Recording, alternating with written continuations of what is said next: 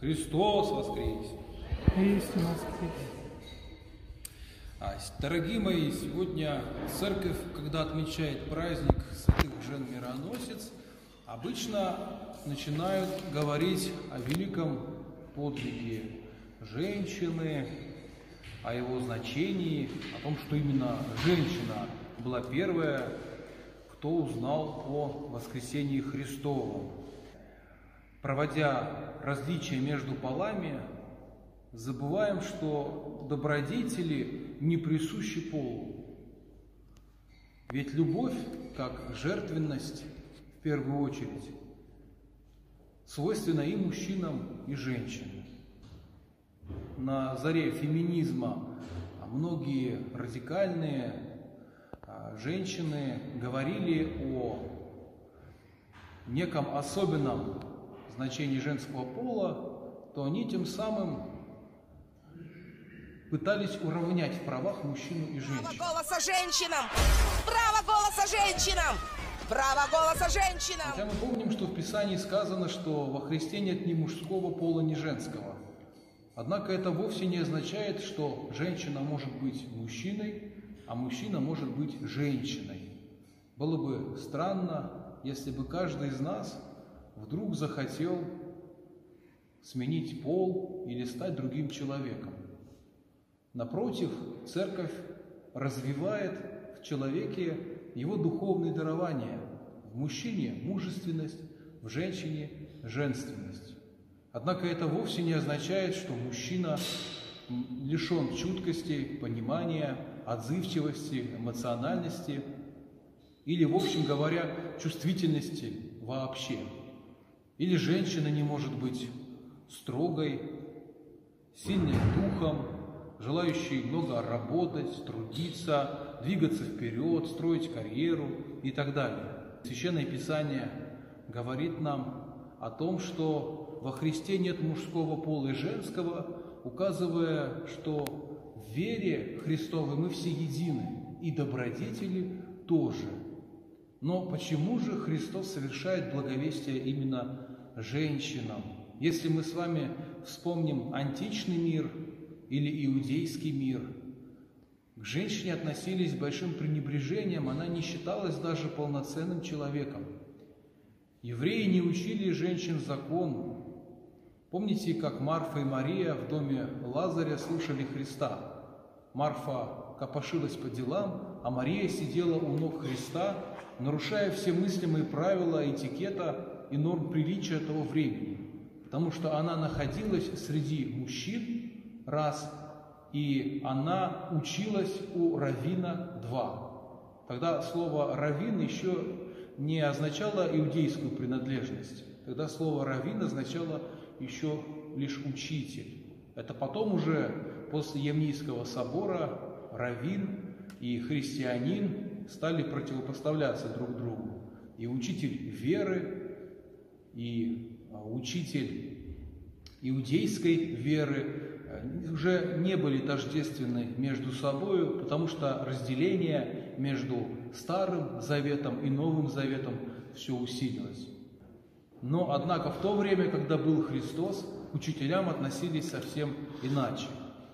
И к женщинам соответственно. Поэтому представьте себе, когда женщина, которая не может учиться закону, которая в правах с точки зрения античного мира все-таки была более защищена, чем римлянка, например, приходит и говорит, что воскрес Христос, она видела открытую гробницу.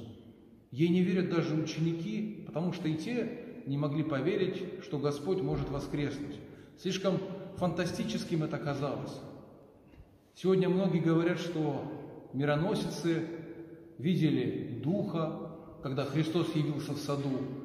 Другие говорят, что тело Господа было украдено, но ничего подобного не было в вере Израиля. Наоборот, эта вера была основана на желании очистить ее от всех этих языческих наслоений. О призраках, о всяких байках, о суевериях народных. Ничего подобного не признавалось. И когда вдруг мироносицы приходят и говорят «Христос воскрес», ученики не верят двум вещам. Во-первых, это говорит женщина. Во-вторых, почему это говорит женщина? Почему Господь не открыл эту тайну своим апостолам? Почему не им первым Он явился? Ну, здесь можно сказать лишь, только так сложилось исторически.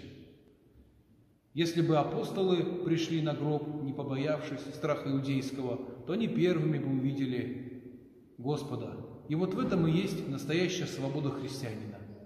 И эта свобода христианина очень точно показывает нам и различие между полами, но абсолютное равноправие по отношению к Богу. Любой мог прийти в эту гробницу, любой мог находиться рядом с Пресвятой Богородицей и с апостолом Иоанном Богословом. Но это были мироносицы, это были женщины. За Христом вообще ходила такая длинная очередь бывших блудниц, людей с плохой репутацией, и преимущественно это были женщины. И, наверное, в раю женщин больше, чем мужчин. Не потому, что женщины лучше, как думали феминистки, а просто потому, что по своей природе они более эмоциональны, более чувствительны, чем мужчины, и скорее воспринимают Слово Божье. Нам, мужчинам, приходится заниматься любовью рассуждающей, как говорил святитель Феофан Затворник, объясняя, почему мироносицы пришли первыми, а не апостолы. Мы пока подумаем, пока рассудим, пока взвесим все за и против, женщина в этот момент берет ароматы и идет к гробу, чтобы сделать все как положено. Она не размышляет понапрасну, она делает то, что необходимо. Именно к женщинам обращается Христос, когда идет на Голгофу, говоря им, «Дочери Иерусалимские, не плачьте обо мне». Именно к женщине обращается а, Христос, к Иоанну Богослову и к Святой Пресвятой Богородице. И именно женщинам является воскресший Христос. Не потому, что они лучше, чем мужчины, не потому, что мы в полах не равны, а потому, что женщина первая пришла к гробу. И это очень важный был урок для горделивых иудеев и для всех древних людей, которые страдали, как бы мы сегодня сказали, сексизмом. Потому что люди не понимали, что каждый человек есть образ Божий, что все мы равны по своей природе, и все перед Богом равны. И Бог не смотрит, кто ты, эллин ты, иудей, или мужчина, или женщина. Богу важно лишь твое сердце, которое ты приносишь Ему. Сегодня, дорогие мои, мы вспоминаем замечательных мироносец. Женщин мы тоже православных называем мироносицами.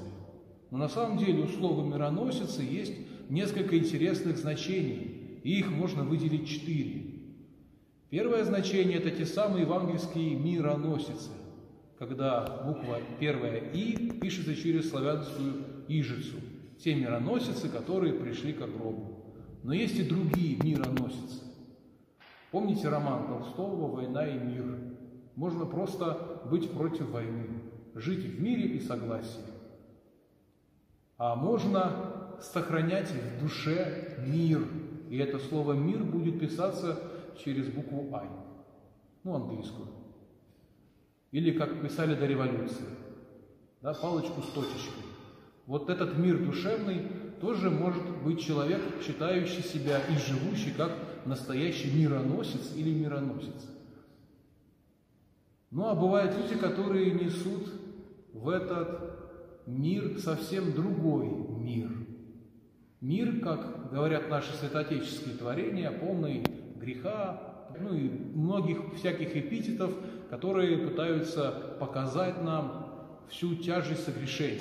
Это когда мы в церкви на службе стоим и думаем о земном. Это когда нам говорят доброе слово, а мы в ответ отворачиваемся. Это когда нам говорят «прости», а мы не можем находить в себе место для прощения. Все наше сердце исполнено злобой или обидой. Вот так мы приносим в нашу жизнь, в наше сердце иной мир. Мария Магдалина, Марфа и Мария, Соломия, Сусанна, Иоанна и прочие мироносицы, они не все упомянуты в Библии, вообще в женщины не, не так часто упоминаются в Священном Писании, но апостол Павел как-то в послании к римлянам говорит передать привет некой Мариам. Может быть, это та самая Мария Магдалина, которая известна случаем с императором Тиверием Кесарем, когда проповедовала а, ему веру Христову. Им сложнее всего приходилось. Сложнее всего, потому что их круг проповеди был ограничен. Мужчина мог, как апостол Павел, прийти в Афинский Ареопаг и обратиться ко всем со словом. Женщина могла обратиться с проповедью только к женщинам.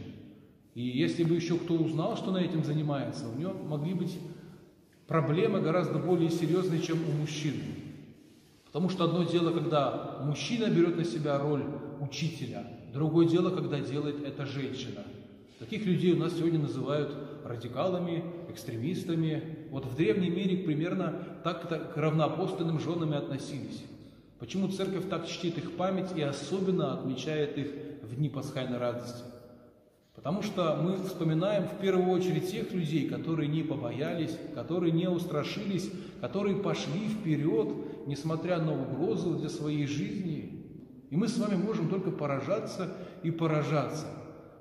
Ведь если бы Христос не воскрес, эти люди на протяжении десятков лет не жертвовали бы своим временем, жизнью, не умирали бы и не страдали за имя Христово. Amen.